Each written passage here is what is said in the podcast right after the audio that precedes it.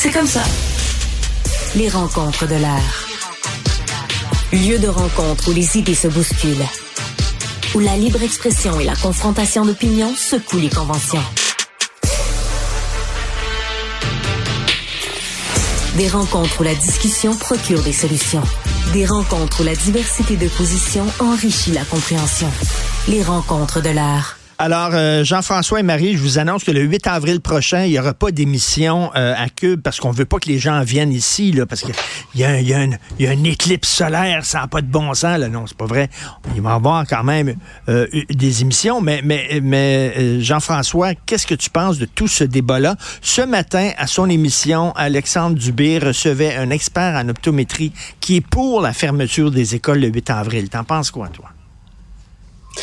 Ben, la difficulté, c'est que l'éclipse arrive en fin de journée. Si c'était dans le milieu de la journée, euh, il pourrait y avoir partout au Québec euh, des observations contrôlées, sécuritaires de l'éclipse, mais elle se déroule au moment où les enfants retournent à la maison.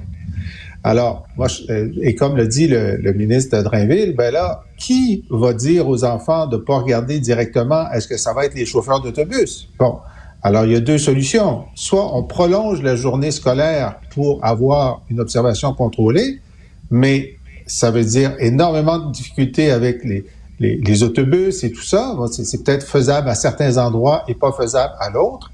Mais moi, je pense que la meilleure solution, finalement, c'est de déplacer l'heure de l'éclipse dans une heure où ils sont tous euh, à l'école. Voilà ma proposition. voilà, une, voilà, voilà c'est simple. Jean-François, on n'y avait pas pensé. T'en penses quoi, Marie, toi? Ah ben écoute, je, je, je suis avec attention ce, ce, ce, débat et les opinions de tous et chacun euh, là-dessus. Puis je sais pas pourquoi ça me fait penser au film Les Visiteurs. Il y a quelque chose d'hyper moyenâgeux. Hey, c'est une éclipse. Là. On dirait que c'est comme la... C'est un peu le... Hey, puis là, on en a pour trois semaines encore en entendre parler. On va en parler. Là, puis là, c'est comme euh, les mises en garde. Puis, puis, je me dis effectivement, tu sais, il y, a des commissions scolaires, des centres de services qui ont juste dit, ben écoutez, à 15h30, on va décaler, puis les, les élèves, on va les garder jusqu'à 16 h Problème réglé. Check. Ah, OK, parfait. Merci. Euh, tu sais, à Montréal, le centre de services de Montréal qui, lui, a décidé de, OK, on, on, on, on va utiliser ça comme, euh, comme un élément pédagogique. Le planétarium leur a donné 95 000 paires de lunettes, puis ils se sont dit, ben on va, on va la regarder avec les lunettes, puis on va expliquer. On a encore un bon mois et demi pour expliquer aux enfants les, les, les risques, puis comment faire. Puis, euh, mais euh, il y a quelque part où, tu sais, puis là, t'en as d'autres, c'est ça, ils ont mis une, une journée, euh, une journée pédagogique à la place. Puis là, ben c'est comme, tu sais, faut, faut rester dans nos maisons avec les rideaux fermés. Je sais pas. Je trouve qu'il y a quelque chose de maladroit là-dedans. Puis t'as le ministre Drainville qui lui aussi a l'air d'être caché derrière des rideaux parce qu'il dit moi je m'en mêle surtout pas, je ne donne surtout pas de consignes. Arrangez-vous avec ça les centres de service, prenez vos décisions, prenez la pression. Mais Jean-François, on a le, mélange, le même âge, toi et moi. Les, enfants sont-ils plus niaiseux que nous autres on était? Parce que nous autres, il y avait des, éclipses solaires, puis on allait à l'école pareil, puis euh, je connais personne qui est devenu aveugle à cause de ça. Ben, je, me souviens qu'on avait des lunettes, euh, puis je me souviens pas à quelle heure on les avait, mais c'est pas les, euh, c'est pas les enfants qui sont devenus plus niaiseux, c'est les parents. Puis ça, ça veut dire que c'est les enfants de l'époque. mais Écoutez, c'est sûr que de décider, moi, je trouve que ceux qui peuvent organiser l'expérience que c'est, puis il y a qui disent non seulement c'est l'expérience de voir disparaître le soleil, mais c'est que la température va baisser de 5 degrés en quelques minutes. Tu es à l'extérieur, tu vois ça, c'est quand même extraordinaire. Tu vas t'en souvenir toute ta vie, surtout si, si, si tu fais ça jeune. Mais, euh, mais de dire, ben, on va faire une journée pédagogique. Bon, qui va accompagner le jeune au moment de l'éclipse? Alors, oui, en quoi ça que dans protège? beaucoup de familles, ben oui. C'est ça. Dans, dans, beaucoup de familles, bon, il y, a, il y, a, des parents qui sont à la maison, qui font du télétravail. Il y a les grands-parents maintenant qui sont très, très engagés, mais on va en perdre une certaine partie. Là. Ben, ils, vont, ils vont aller jouer au parc, ils vont sortir dehors, puis ben, ils vont regarder les C'est ça. C'est ça. Donc, c'est moins sécuritaire de les envoyer chez eux que de les garder, ou bien on peut dire, écoutez, ceux qui ont, ceux qui veulent le regarder en famille, c'est très bien. Ceux qui n'ont pas cette capacité, on va les garder pour la. En tout cas, moi, je pense que la première chose, c'est la sécurité des yeux des enfants. La deuxième chose, c'est d'utiliser cette expérience-là comme une expérience scientifique euh, euh, vivante, bien encadrée. Mais juste dire, on les renvoie chez eux, sans savoir ce qui va se passer, non, je trouve que c'est imprudent. Euh, rapidement, euh, Marie, euh, il y a trois juges de la Cour d'appel qui va se pencher sur la loi 21.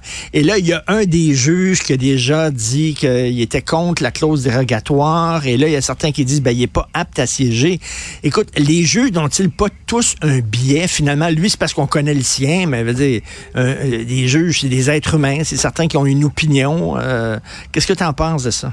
Bon, je, certainement toute personne a, ses propres biais. Une, une fois qu'on a dit ça, moi je regardais la, ça, ça, ça, ça risque d'être un peu dans la même tendance que, tu sais, il y, a déjà eu le jugement là, du, du juge Blanchard qui disait, ben oui, oui, c'est oui, c'est discriminatoire, mais finalement la clause dérogatoire peut être peut être utilisée là-dessus. Mais tu sais, somme toute, ça va être ça va être vraiment intéressant à suivre la décision demain, euh, voir, vous, ben c'est sûr que ça va relancer le débat. J'ai bien hâte de débattre avec ça de toi, Jean-François dans les, dans les, prochains jours, voire les prochaines semaines. Ça euh, mais ça va relancer. avec moi? Euh, pardon? Tu as dit, j'ai hâte de débattre de toi. Tu veux débattre de moi ou avec moi? Non, non, avec toi. Non, non, débattre, euh, pas ah, me battre avec toi, mais, débattre avec toi. Mais Jean-François, Jean-François, ils ont dit oui, mais les juges de la Cour d'appel sont nommés par les fédérales. Le fédéral, c'est Trudeau. Il a nommé des gens qui pensent comme lui. Fait que tout ça, on connaît les conclusions. Qu'est-ce que tu en penses? Ben, c'est vrai, mais il y a toujours une incertitude. Maintenant, dans d'autres fédérations, comme en Allemagne, ils disent, ben là, la fédération euh, crée une Cour suprême, ou même en Europe, la, Cour européenne, euh, il y a un mécanisme de, désignation des juges qui implique les membres de l'Europe. Dans d'autres fédérations, ce sont les provinces, les Länder, les États membres qui participent à la désignation des juges. Il y en a même où ce ne sont que les États et pas le central. Ici, on a un système euh, non fédératif où c'est le fédéral qui décide de la nomination de tous les juges à partir de la Cour supérieure. Puis on sait très bien qu'on a vu les scandales là, de la, la libéraliste. Alors, ils vérifiaient si, euh, si l'avocat ou le juge de première instance euh, qui, qui veut le monter avait donné ou non au Parti libéral. Puis on se souvient de, de, du juge Robert qui avait dit ben, c'est normal qu'il n'y ait aucun séparatiste juge séparatiste parce qu'ils sont séparatistes. Bon, alors ça veut dire qu'il y a une série de gens qui sont qui auraient eu un biais plus autonomiste ou plus laïque qui, parce qu'ils sont souverainistes, ont été exclus tout simplement parce qu'ils ne rentraient pas dans le moule. Alors, donc c'est sûr qu'il y a un biais pro, euh, un biais trudeauiste même chez les juges choisis par les, les conservateurs, euh, ce qui fait que le truc est vicié. Pour moi, il est vicié à la base, mais ça ne veut pas dire qu'il n'y aura pas de surprise. Euh, par exemple, moi je me souviens très bien, j'étais conseiller de M. Bouchard quand euh, Jean Chrétien et Stéphane Dion avaient demandé à la Cour suprême de dire que l'indépendance était illégale. C'est ça qu'ils voulaient, c'était illégal. La Cour a dit, ben non, s'il y a une question claire puis une réponse claire, il y a une obligation de négocier. Euh, tu sais, c'est ce qu'on disait depuis 30 ans.